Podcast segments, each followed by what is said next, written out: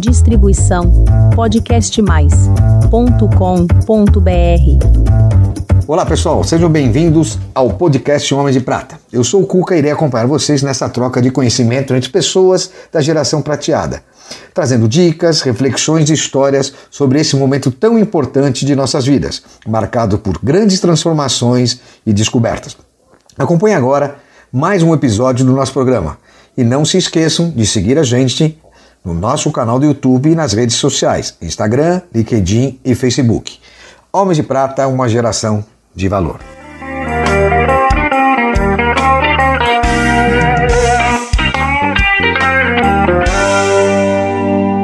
Olá, queridos amigos e mulheres, homens de prata e mulheres de prata. É com maior orgulho que eu recebo hoje uma das figuras mais bacanas que eu conheci nesse último ano de Homens de Prata, doutor Fábio Bibancos. Fábio Bibancos é um dentista, tem uma clínica referência no Brasil e mundialmente reconhecida e também é fundador de um projeto lindo que é a Turma do Bem.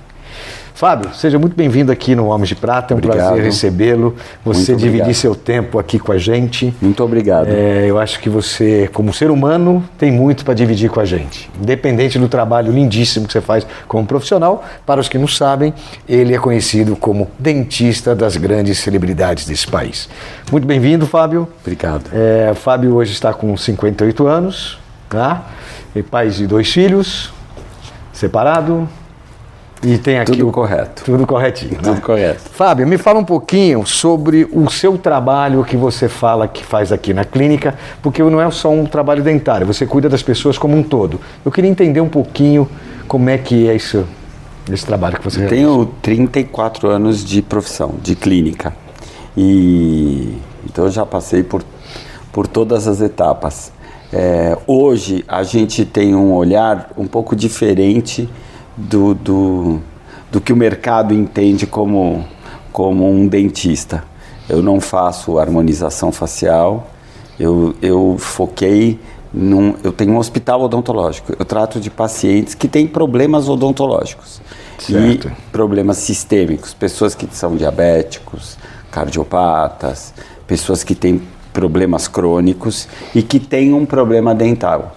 Então, esse, essas pessoas que a gente chama de não rígidas são as pessoas que, que mais frequentam a clínica e, e é, é, é com padrão mais médico, menos, menos estético que eu conduzo a clínica hoje.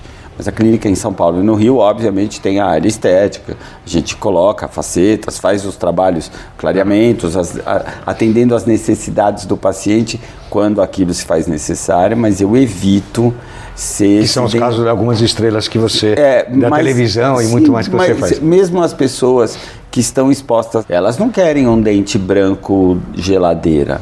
Elas não querem um, um, um azulejo um Mentex. Então isso fica. Mentex, é, nossa, é da é nossa muito idade. feio. É da nossa é idade. Da, exato, Mentex é uma coisa antiga, mas aquele dente branco, nem a pessoa que trabalha na televisão, as pessoas sensatas, mais uma vez, eu gosto sempre de, de falar sobre isso, isso né? sobre o equilíbrio. Ela não quer isso, ela quer fazer um trabalho estético, que ela fique bem, mas que não pareça que ela fez. Então, é, essa, esse, esse lugar comedido é o lugar que eu escolhi para mim. Então, assim, quando a pessoa fala, você atende, faz faz estética? Não. A gente faz na medida da necessidade do paciente, mas muito comedidamente, porque a gente vê, na verdade o mercado muda, né? O paciente vem com uma expectativa do filtro do Instagram. E aí você desprende, ó, isso aqui não existe, essa cor não existe, você não vai ficar assim, ninguém vive assim. Mas muitas vezes a gente tem que, além de estabelecer um vínculo diferente com o paciente, você tem que ter um alinhamento de expectativa muito grande. É, é assim. Legal. É mais ou menos é, assim. E agora eu queria saber como é que a emoção, mudando completamente de assunto, você recebeu prêmios né, internacionais, inclusive um da Fundação Mafre, né, tem um projeto lindíssimo, mas você teve uma, duas passagens que me chamaram interesse. Uma que você foi ver o Papa Francisco. Como é que foi essa emoção de, de estar com um Papa? Putz, a gente foi a primeira organização social do Papa Francisco, a ser recebida pelo Papa Francisco. Assim que ele entrou, foi estranho, é, assim, é, é engraçado. Você foi pela Turma do Bem? Fui pela Turma do Bem, a gente foi é, agraciado com a Turma do Bem e 20 dentistas da nossa rede é, puderam, tiveram esse privilégio de ir conosco. Eu, eu sou católico de nascimento, mas não fui, não fui não na igreja, não fui praticante. E o Papa era uma figura sempre, os papas anteriores, era uma figura sempre que eu achava, nossa, que atraso, é, nossa, que posicionamento incrível. Quando veio o Papa Francisco, todo moderno e todo posicionado de uma maneira diferente, argentino. Eu olhei aquele Papa e, na sequência, porque havia uma conversa com, com o alemão anterior de que iriam ser recebidas organizações sociais. Cara, e aí o Papa Francisco, quando ele entra, ele fala: Eu vou receber as organizações sociais, e nós fomos a primeira. Eu confesso que no dia eu fiquei completamente embasbacado para falar sobre o projeto. Eu perdi completamente a naturalidade e emociona. E, nossa, bastante, é, que bastante. Legal, e eu não esperava isso. Achei que eu ia tirar de letra, mas realmente quando você está ali no Vaticano com o Papa, o somebody love, não, é, não, não tem somebody love, você se comove. O bicho pega. É, você se comove.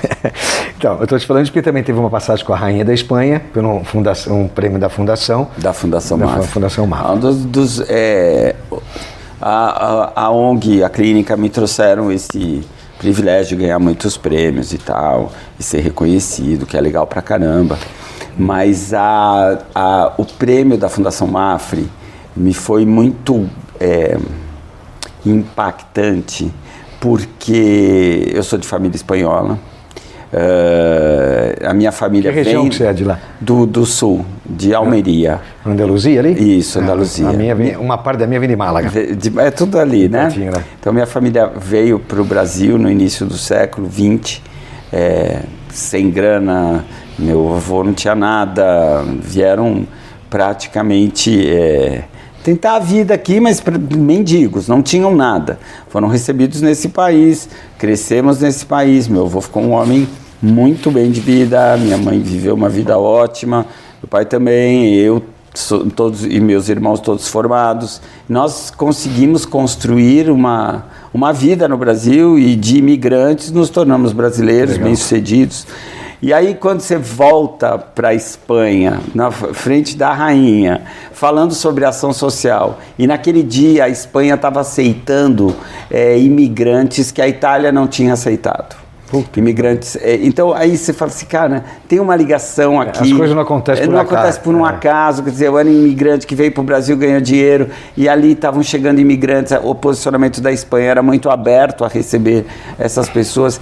Eu fiquei destrambelhado, de emocionado quando ela, ela traz essa questão que ela também era imigrante, que ela era grega, que ela não sabia falar língua e que ela mesmo entrando como rainha, ela foi recebida. A Espanha teve essa abertura. Aí aquilo, sabe assim, você fala assim, nossa, a rainha está dando esse toque para mim. foi muito legal. Gente, é uma experiência muito legal. Isso é muito legal, mas tudo que a gente está falando teve um propósito por trás. Sim. Que foi a Turma do Bem, uma ONG fundada pelo Fábio, que hoje está em mais ou menos 12 países, né? Isso. É, que tem mais ou menos 18 mil médicos, né? dentistas. dentistas, perdão, e é a maior ONG de, de odontologia do mundo. E faz um trabalho lindíssimo, principalmente com crianças até 17 anos. Né? Sim. E também um trabalho para mulheres que são vítimas de violência doméstica. Fala um pouquinho sobre essa ONG para gente. É uma organização social em que os dentistas topam ser voluntários. Só que eles são voluntários no seu próprio consultório. Uhum. O dentista dá um espaço dentro da clínica dele e a gente aqui nesse prédio identifica as crianças mais pobres, uhum. mais próximas do primeiro emprego e as crianças com a maior quantidade de problemas odontológicos. O dentista faz uma triagem lá na cidade dele, fazia, né? Porque hoje é tudo online faz online uma triagem dessa uhum. criança, uhum. a gente vê como ela está em termos de pobreza e situação bucal. Então essa criança entra no Salesforce, que é o software que a gente usa aqui, e essa criança então vai para uma lista de Schindler. As crianças com os piores casos, Tá. mais velhas e mais pobres, vão para frente da fila. Então vamos supor que foi feita uma triagem em Marília. Vai de prioridade para trás. Isso. Vai dar- a criança no pior estado, mais velha e mais pobre, vai lá para frente. E a criança que tem uma carizinha, duas carizinhas, vai para o fim da fila. Ela não é priorizada. Então, Mas é- é atendida do mesmo jeito. não, Nem não necessariamente, não, não. Eu faço uma triagem com 300 crianças, eu, eu dependo do número de vagas que eu tenho na cidade. Ah, tá. Então, tava supor, eu fiz essa triagem em Marília, então eu tenho 15 vagas em Marília. As 15 primeiras crianças dessa fila vão entrar.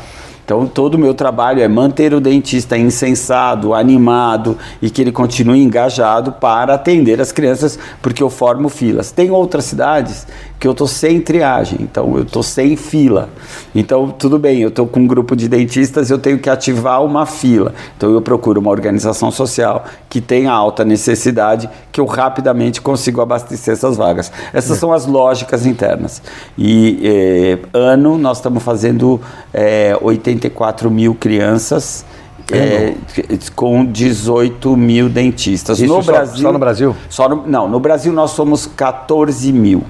É, esses outros 4 mil eles estão na América Latina, mais focados no México e em Portugal, que tem por volta de 500 dentistas. Que bacana. E aí a gente faz o processo tudo mais ou menos igual, tudo mais ou menos dentro da mesma ordem. Parabéns pelo trabalho. É legal, é legal. Dentro dessa rede de dentistas, tem alguns que dão um pouco mais, que são aqueles que topam atender mulheres vítimas de violência que perderam os dentes em situação de violência. Que- Então é uma mulher cis ou uma mulher trans que perdeu os dentes numa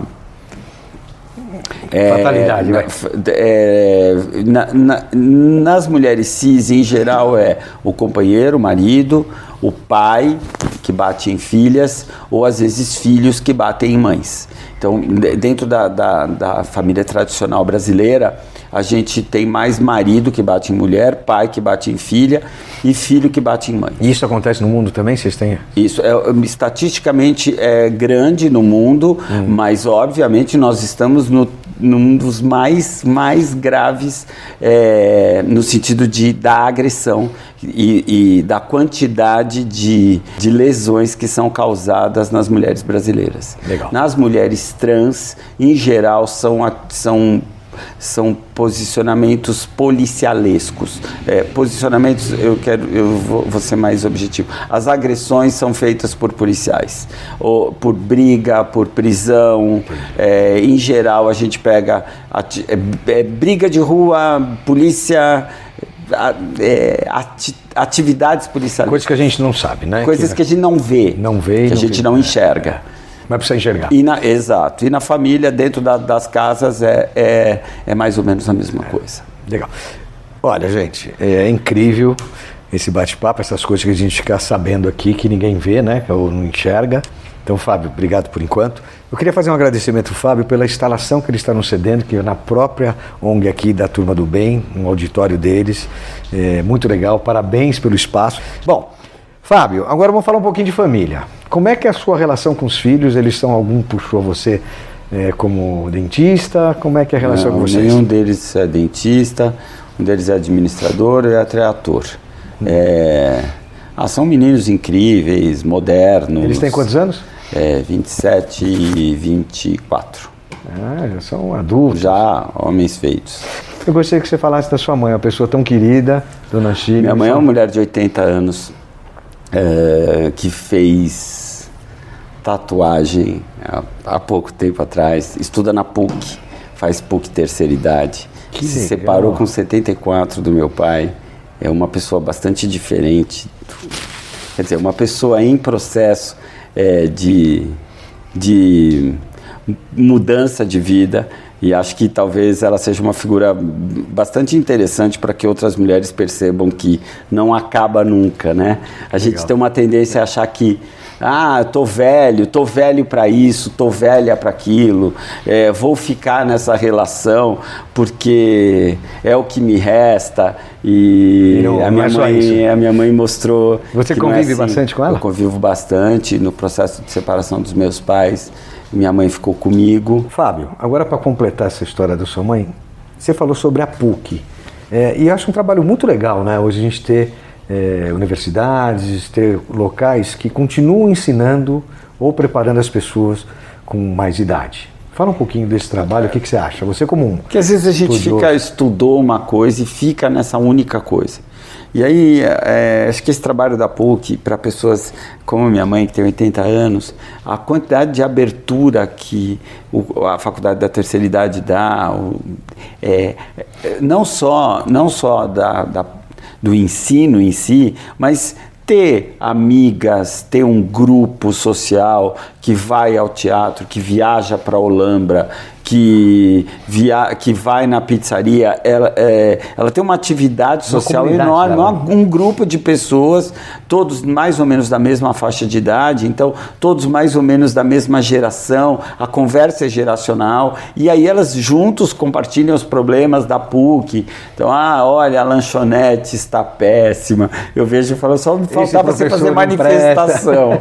só me falta isso agora, você se manifestar na PUC. Vou fazer Mas tá ótimo, assim, sabe assim, é, um, é, bem legal. Acho que o trabalho da PUC, do SESC com a terceira idade é uma coisa que a gente deve valorar sempre, porque é muito importante. É, isso deve ser cada vez mais incentivado. Muito importante. Pensando em longevidade, então, poxa, tem cada vez tem, mais espaço. Tem que dar espaço para isso. Agora me fala uma coisa, voltando ao tratamento, como é que é o tratamento que você fez curso com cannabis? Como é que é essa, esse tratamento com cannabis? A cannabis está aí para ser é, colocada no mercado como um analgésico, como um anti-inflamatório, né? A gente precisa desconstruir algumas ideias, porque senão ela vem o dentista maconheiro. Olha, é um medicamento. Mas se um, fosse também. Um princípio também ótimo, mas é, é, um princípio é. ativo é. de um medicamento. É, os médicos estão usando para dores crônicas e para problemas neurológicos. Tem o resultado? O resultado é maravilhoso. Na área odontológica eu venho estudando bastante isso e a gente ainda não consegue receitar, mas é, para dores crônicas de pacientes de ATM tem-se é, um resultado bastante positivo. Que então, é, é, a nossa sociedade é, é, insiste em ficar num lugar antigo quando ela não se permite. Mas o que é mesmo? O que, o que, é, o, que é, o cannabis, né? mesmo? É. Vamos entender o que. Para que, que serve esse negócio? Por que, que tem tanto. Só, só para dar barato? É, pois é, por que, que tem tanto preconceito em cima desse negócio? Por que, que a gente não pode pegar esse ativo, esse princípio ativo e começar a usar? Mas aí vem uma coisa é, pseudo, é cultural, cultural. pseudo conservadora, pse, porque sempre quando, quando eu vejo uma coisa muito conservadora eu já desconfio. Por que, que a pessoa insiste nesse lugar? Então, tem, tem isso, tem uma coisa que vira meio religião, vamos orar para. Eu falo, mas que, que o cannabis tem a ver com isso? É um princípio ativo, como tantos outros que a gente tem, toma, cara. tantas medicações que a gente e toma. drogas muito piores. Exatamente, muito o álcool mais, exato, muita coisa aqui. Que, que, que é tão é. mais detonador. E qual a mensagem você dá para os homens de prata para finalizar aqui? Pelo, pelo perfil que eu entendo dos homens de prata, de alguma maneira, todos nós conseguimos construir uma carreira. É, e aí eu sempre penso assim, é, para que mesmo? Que a gente ganhou dinheiro, chegou numa etapa da carreira bacana, tem prestígio, ganha prêmio. A gente faz o que com isso? E eu, eu penso que devolver para a sociedade torna-se uma obrigação. E não é, de uma maneira mentirosinha, ah, eu vou dar umas meias ali no dia que o cara está com o pé frio, mas de uma maneira constante, porque nós somos inteligentes, nós somos preparados, nós tivemos experiência, nós tivemos oportunidade, a gente é privilegiado. Não devolver isso para a sociedade, isso não é comunista, isso, isso é só humanista. Devolver gratidão. isso, a nossa gratidão e, de, e devolver a nossa, a nossa experiência à sociedade faz, é, faz, faz todo sentido é, é, estar neste lugar como um homem de prata, devolvendo à sociedade aquilo que, que eu acho que a gente deve devolver. Legal, Fábio. Muito obrigado, obrigado por querido. participar aqui do Homem de Prata. Gente, conversei com o Fábio Bibanco, essa figura incrível, uma pessoa humana. Só temos que agradecer o seu tempo. Obrigado. Fábio, muito obrigado. Valeu. Muito obrigado. É um prazer falar com você, é, trazer vocês para esse espaço. A gente traz sempre, é, sempre que eu tenho a oportunidade de falar da turma do bem, se torna um, um compromisso meu de, de botar isso como, como, se é que se entende como exemplo. Legal, Fábio. Pessoal, Obrigado. espero que vocês tenham gostado. Não se esqueça, se quiser conhecer o trabalho do Fábio e da Turma do Bem, pode entrar em contato com a gente ou procurar diretamente aqui na ONG, a ONG Turma do Bem, que vocês vão entender muito bem o trabalho que eles fazem, que é fantástico. Homens de Prata, uma geração de valor. Bye, bye.